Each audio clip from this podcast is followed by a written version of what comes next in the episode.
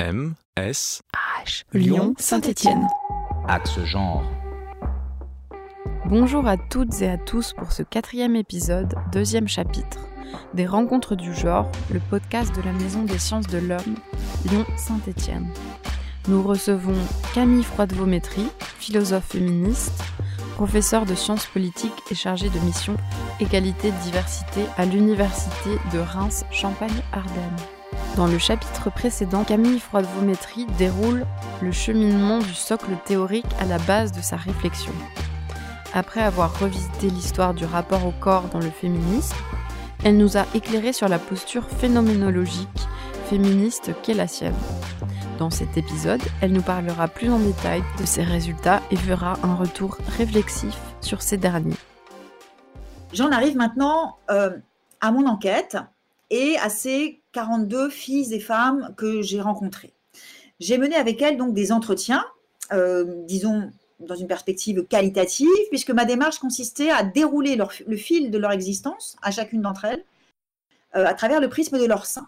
La première question que je leur posais, c'est si elles avaient été allaitées, si elles, si elles, le savaient, si elles en avaient discuté avec leur mère, et éventuellement quelle place ça avait dans leur vie. Ça me permettait de remonter à, l'origine, c'est-à-dire non pas à leur sein à elles, mais au sein de leur mère. Et ça posait aussi un certain nombre d'éléments intéressants d'un point de vue historique hein, sur euh, toutes ces séquences euh, très différentes hein, dans l'histoire euh, occidentale relativement à la question de, l'allaitement.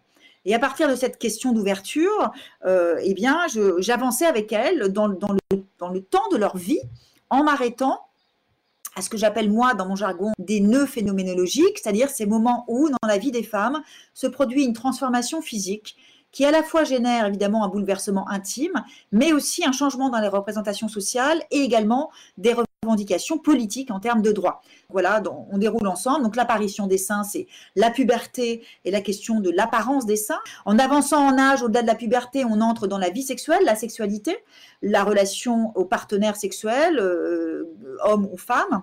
Et donc il y a la question aussi du rôle que jouent les seins euh, sur le versant de l'objectivation des seins à pas d'un côté, mais aussi sur le versant du, plaisir. Et puis en avançant encore dans la vie des femmes, on arrive au moment d'une éventuelle maternité, avec la question de l'allaitement. Et puis en avançant encore, on, arrive au sujet euh, de la maladie, d'éventuel du cancer du sein. Euh, mon souci quand j'ai fait cette enquête, c'était évidemment de viser la plus grande représentativité possible, une représentativité euh, sociale, mais aussi euh, euh, géographique, euh, mais aussi en termes de situation de sein. C'est-à-dire que je, tenais absolument à ce qu'il y ait des seins de femmes noires, des seins de femmes handicapées, des seins de femmes hétéro, lesbiennes, seins de femmes enceintes, des seins de femmes allaitantes, des seins de personnes queer, euh, des seins de femmes trans. Il y a aussi un portrait euh, et un récit de femmes trans, etc. Et je suis arrivée voilà, à une quarantaine de rencontres. Alors voilà pour l'enquête euh, et de, cette, voilà, de ce corpus d'entretien et de ces portraits de seins. J'ai donc tiré ce livre que, j'ai organisé de façon thématique autour des, grands sujets. Je ne vais pas revenir sur les différents chapitres, simplement m'arrêter sur les principaux enseignements auxquels je suis arrivée et essayer de creuser avec vous euh, les, deux aspects les plus importants et je vais reprendre ce double prisme aliénation-libération. Sur le versant de l'aliénation, ce qui m'est apparu d'abord, euh, c'est que euh, les seins des femmes, ou plus exactement, enfin, que, que, que, notre société diffusait une image de sein idéal. Et il se trouve que voilà, le sein idéal, qui est le seul sein que nous voyons dans l'espace public, euh, dans les publicités, dans les films, dans les séries, etc., c'est cette fameuse demi-pomme idéale, c'est-à-dire un sein qui est suffisamment rond, suffisamment haut, suffisamment ferme, pas trop petit mais pas trop gros. Donc c'est exactement celui qui a sur la couverture. J'aurais bien évidemment euh, apprécié que ce soit un autre sein. J'ai fait tout ce que j'ai pu, mais voilà, c'est un combat que j'ai perdu avec mon éditrice.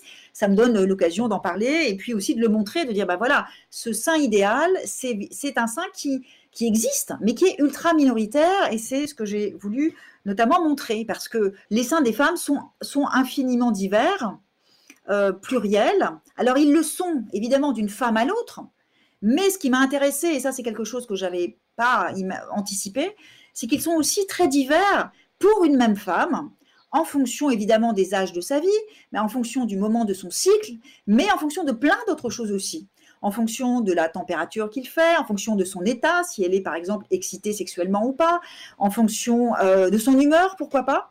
Bref, les seins des femmes sont très variables pour les femmes elles-mêmes, et au-delà de leurs seins, ce sont les corps des femmes qui sont éminemment variables et, et, j'aime bien dire aussi fluides.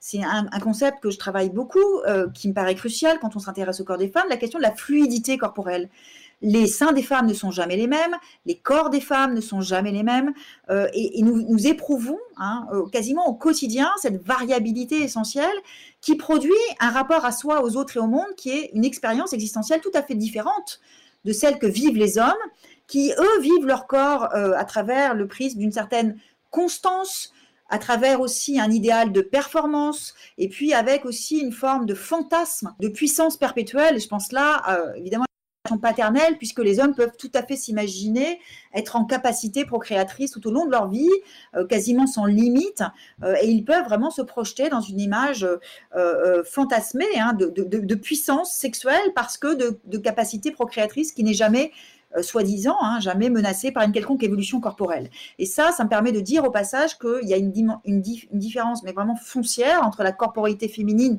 et la corporité masculine qui se joue, qui se noue Hein, dans cette opposition entre variabilité et constance, entre une forme de fragilité, mais pas au sens de, vulnérabilité, mais disons, euh, euh, de, cette, euh, de cette variabilité, il découle une évidente instabilité qui peut être source d'inquiétude et qui s'oppose à une forme de, de, fantasme de puissance et de performance du côté masculin. Sur le versant de l'aliénation ensuite, au-delà de la dimension purement esthétique, euh, ce que j'ai pu observer, c'est que euh, euh, les seins des femmes ne leur appartenaient pas parce qu'elles ne pouvaient notamment pas les montrer quand elles le souhaitaient, ni à qui elles le souhaitaient, puisque d'une part, leurs seins sont enserrés dans des soutiens-gorge qui sont devenus de nouveaux corsets, et puis, dernier point, relativement à la dépossession de leurs seins, le moment où les femmes doivent euh, les remettre entre les mains des médecins, que ce soit pour une opération d'augmentation ou de réduction de leur sein ou de reconstruction après la maladie. Autre grand enseignement, fort heureusement, sur le versant de la libération, parce que là aussi, c'est quelque chose que je n'avais pas anticipé ni imaginé à ce point. C'était une aspiration à la libération des seins qui était bien plus large que juste des jeunes femmes euh, qui pouvaient se le permettre. Et puis que c'était aussi quelque chose qui allait bien au-delà de, la possibilité, je sais pas, de, pouvoir vivre librement euh, ses seins, qui avait quelque chose à voir avec euh, l'acceptation de son propre corps. Il y, a, trois moments cruciaux dans le rapport des femmes à leurs seins à travers le prisme de, la libération. Le premier niveau, hein, c'est le niveau de l'acceptation de ses seins tels qu'ils sont. Une acceptation qui doit être aussi une appréciation. Acceptation après appréciation de ces seins tels qu'ils sont. Et ce que ça implique, c'est de développer euh, une, euh, un enseignement, presque une éducation euh, à l'auto-bienveillance. une de ces jeunes femmes m'a dit que, en fait, ce qu'elle ce qu'elle s'efforçait de faire, c'est de se regarder comme, comme elle regarde ses amis.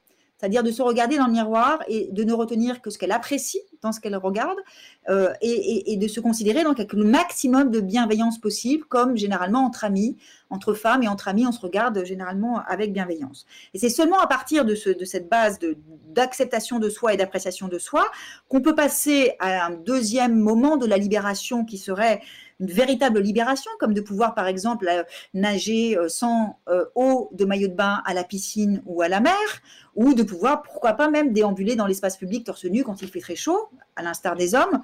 certaines jeunes femmes le, revendiquent. et puis, troisième niveau de libération, au niveau de la sexualité.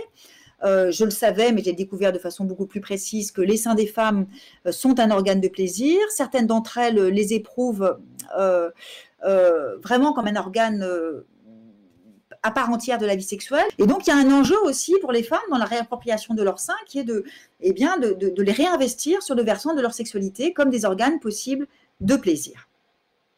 J'en arrive à ma conclusion.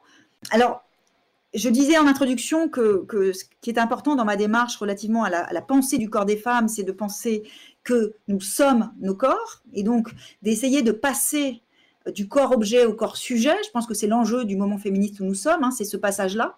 Euh, finalement, notre identité de femme, elle passe euh, de façon assez euh, inévitable par le rapport que nous avons à nos propres seins, puisque quand apparaissent les seins au moment de la puberté, c'est le moment fondateur de l'objectivation sexuelle du corps des femmes.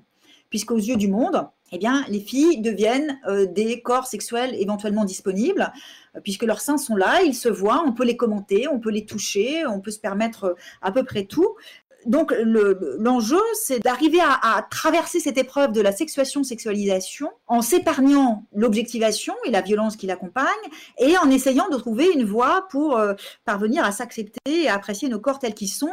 Et alors cette étape identitaire euh, qui fait que nous, que nous sommes nos seins ou que nous sommes nos corps, elle m'amène à terminer sur cet enjeu que constitue la pensée euh, de ce que j'appelle le féminin qui n'est pas la féminité. La féminité renvoie à l'ancien ordre patriarcal des choses. C'est euh, la disponibilité sexuelle, dévouement maternel et soumission sociale. Euh, le féminin n'est pas la féminité. Euh, le féminin, selon moi, c'est un rapport à soi, aux autres et au monde qui passe nécessairement par le corps et qui est de ce fait déterminé par lui. Il me semble que c'est intéressant de, reprendre des concepts en les désinsérant pour les faire passer de l'autre côté dans le nouveau cadre qui serait celui euh, d'un voilà d'un monde, d'une perspective d'individu générique, d'un monde débinarisé, d'un monde euh, voilà à travers le prisme de la fluidité des genres. C'était le quatrième épisode, chapitre 2, du podcast des rencontres du genre. Présenté et réalisé par Taïmé Pacalon et Aurélie Olivesi. M, S, H, Lyon, Saint-Étienne.